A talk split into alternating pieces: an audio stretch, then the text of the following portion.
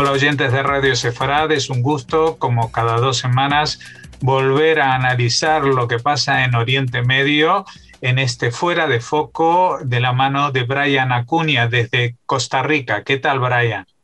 Hola, Jorge. Hola, amigos de Radio Sefarad. Como siempre, un gusto poder compartir con ustedes.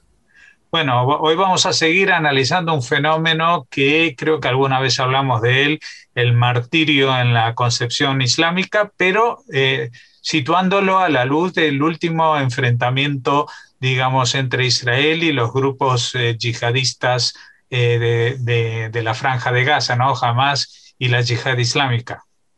Sí, eh, en realidad ah, me ha venido, digamos, dando vueltas hace algunos días esta cuestión del martirio y también algo que en el momento en el que se firma el alto al fuego, el 21 de mayo anterior, eh, se dio de una manera muy particular y fue la celebración por parte del Hamas de, proclamarse a sí mismo como ganadores de este último enfrentamiento armado contra Israel, ¿verdad? Es bastante peculiar dada, digamos, la, la situación en la que queda la franja. Eh, bueno, siempre cuando se dan este tipo de intercambios militares, eh, los territorios palestinos son los que llevan la peor parte desde el punto de vista administrativo, eh,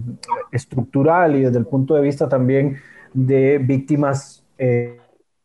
pues, civiles principalmente y también evidentemente de, paramilitares o de terroristas que son dados de baja, pero llama mucho la atención como eh, el viernes posterior a la firma del alto el fuego se dio toda una celebración eh, como que si hubiesen ganado el conflicto. Evidentemente hay dos cuestiones acá que son importantes de, de entender y de destacar. Bueno, en primer lugar, volver a mencionar e insistir que lo que firma Israel con el Hamas o lo que se acuerda entre Israel y Hamas es un alto al fuego, ¿verdad? Lo que sería desde la perspectiva filosófica islamista una jutna, ¿verdad? O una, eh, una tregua que es temporal. Vimos que esta última tregua, eh, pues de, guerra, digamos, o de conflicto más este amplio, duró siete años. Es posible que eh, la próxima, esta jutna que se acaba de,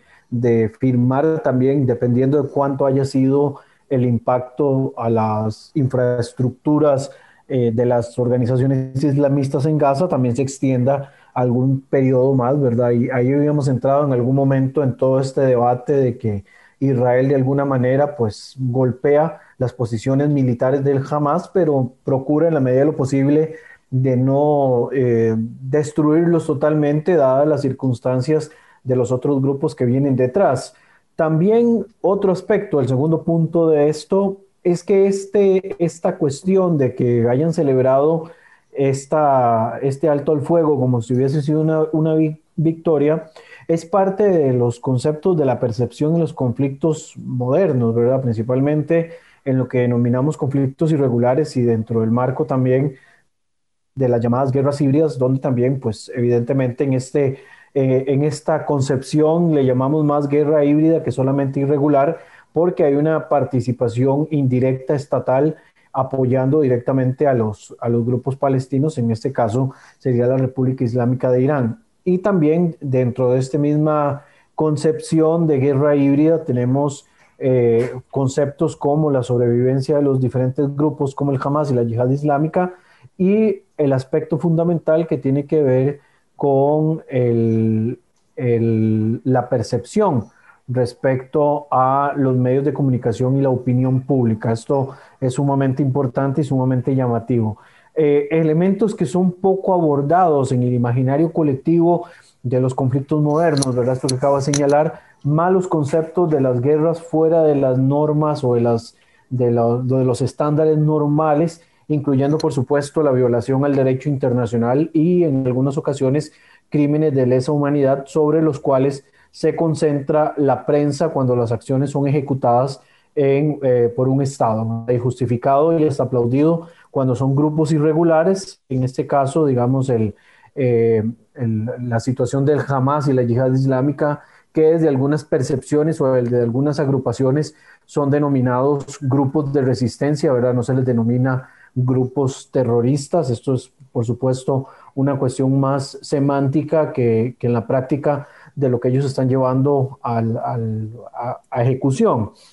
De acá, digamos, eh, plantea preguntarse de dónde surge esta confianza de los grupos como el Hamas y la Yihad Islámica en los conflictos contra Israel de poder proclamarse ganadores, eh, lo cual es un fenómeno que no es nuevo, ¿verdad? No es la primera vez que se proclaman vencedores después de, una, de un enfrentamiento contra Israel, sino que ya este fenómeno lo habíamos visto inicialmente contra el, en la guerra contra el Hezbollah del año 2006, que creo que fue una de las primeras veces que se da o se cataloga eh, dentro de los conceptos de la percepción de las guerras irregulares y las guerras híbridas. Y por supuesto, acá eh, mucho de la percepción eh, tiene su éxito, ¿verdad?, en la presión que se ejerza desde la opinión pública. No es solamente una cuestión de, de lo que se presenta frente a los medios y que muy curiosamente en estos días en una charla que estuve dando respecto al conflicto palestino-israelí, alguien me mencionaba de que qué estaba haciendo Israel en los diferentes frentes y en los diferentes idiomas y me hablaba directamente de la opinión pública hispanohablante para luchar contra la maquinaria, digamos, de información y de desinformación que, este, que se viene, digamos, del otro frente, del otro lado de la moneda, ¿verdad? Y, cómo, digamos, está intentando Israel contrarrestarlo si bien pues mencioné en aquel momento de que siempre se tiene el mito de que los judíos controlan los medios de comunicación y que Israel probablemente es quien mueve los hilos de lo que pasa en el mundo, pues la realidad pasa por otro lado, ¿verdad? Eso es un tema del mito, ¿verdad? Eh, de, la narrativa desde la época de los eh, protocolos de los sabios de Sion y difícilmente, ¿verdad? Puede tener Israel la maquinaria propagandística y la maquinaria... Eh,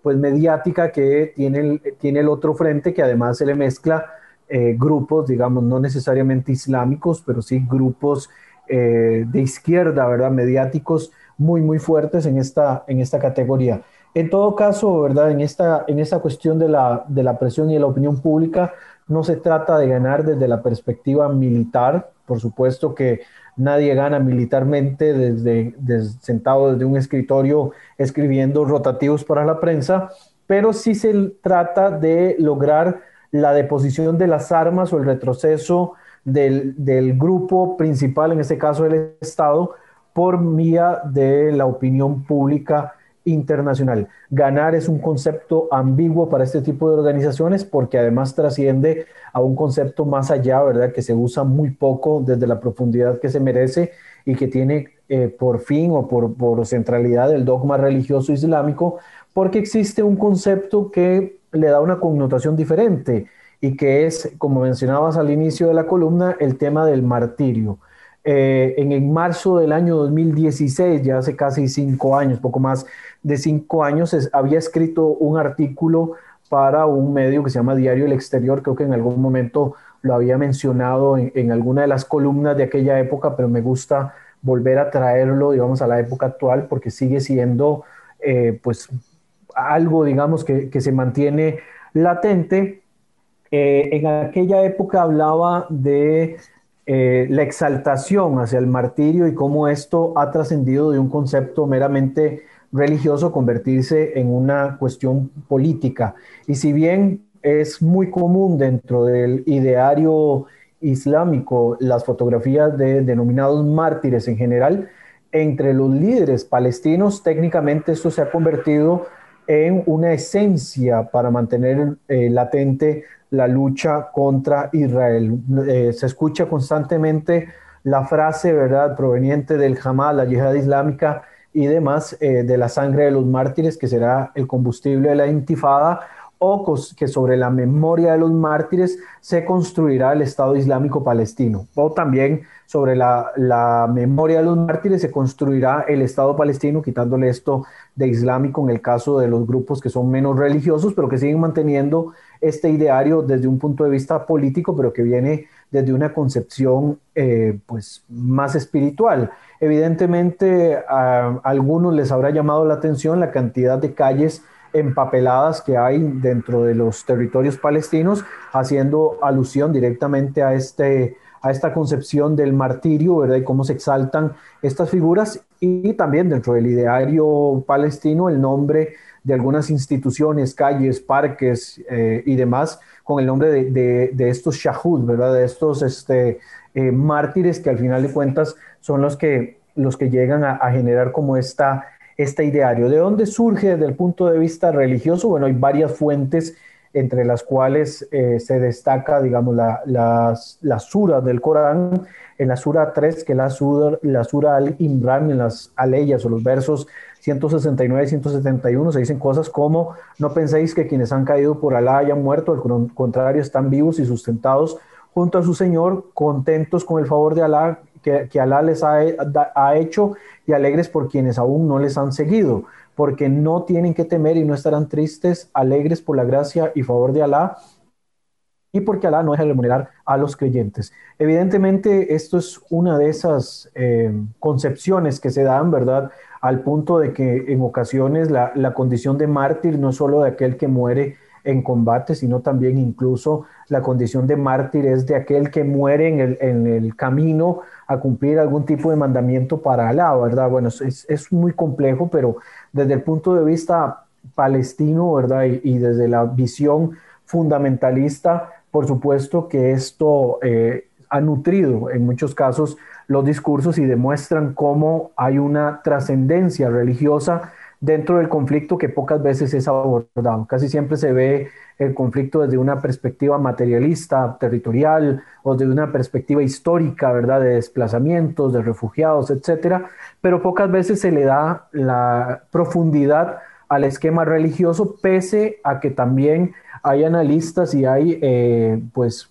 personas dentro del ambiente académico y dentro del, de la parte de, de análisis del Medio Oriente que destacan la importancia que tiene la religión en toda esta conceptualización. Importante, digamos, destacar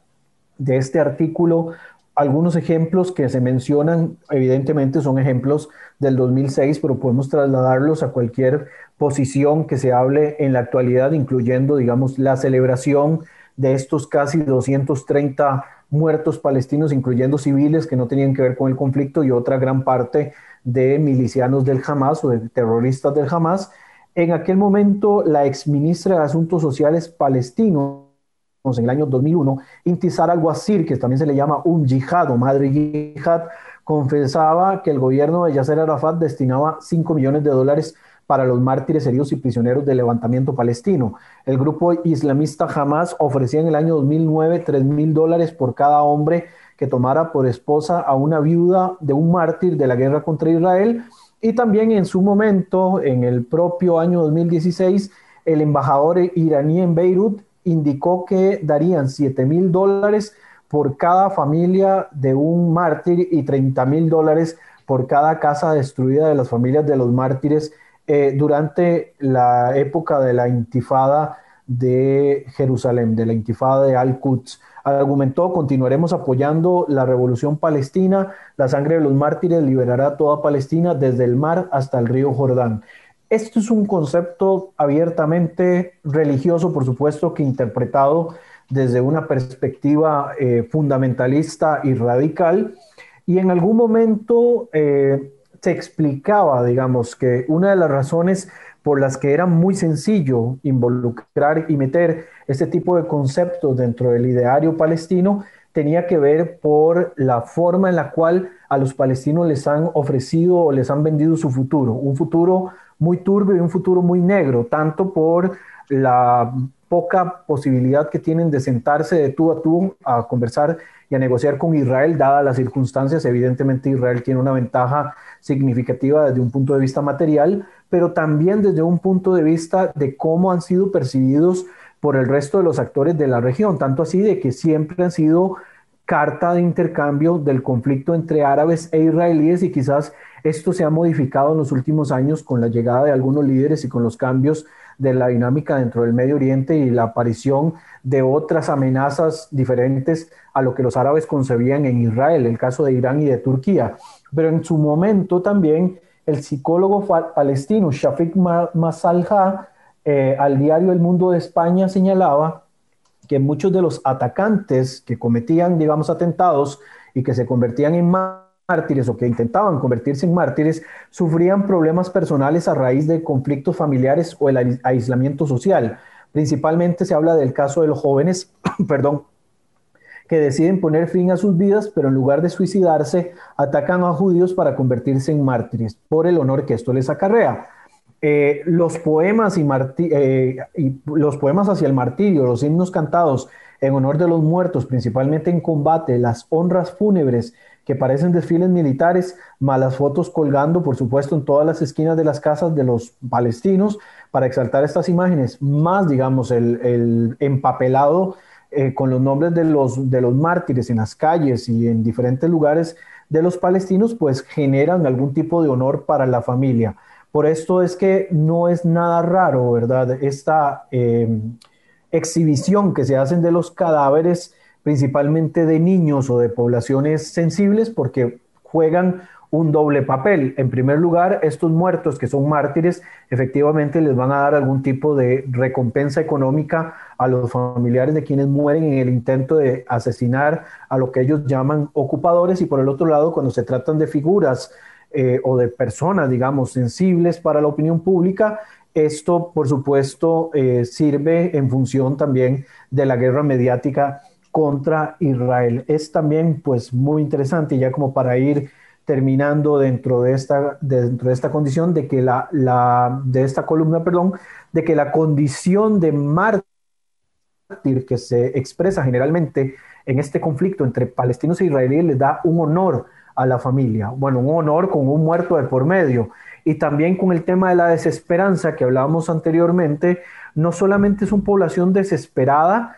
eh, o, población que siente que ya lo han perdido todo, ¿verdad? Y hay una frase muy común que se dice que cuando alguien siente que lo ha perdido todo, eh, ya no tiene, digamos, como nada más, por lo tanto no, no, importa lo que ocurra a partir de ahí. Obviamente la frase no es así, pero tiene que ver con aquellos que a, a los que les han quitado todo, lo que dice la frase creo, ya no tienen nada que perder y por lo tanto, digamos, ofrecer sus vidas en martirio ya lo ven como algo indiferente. Además,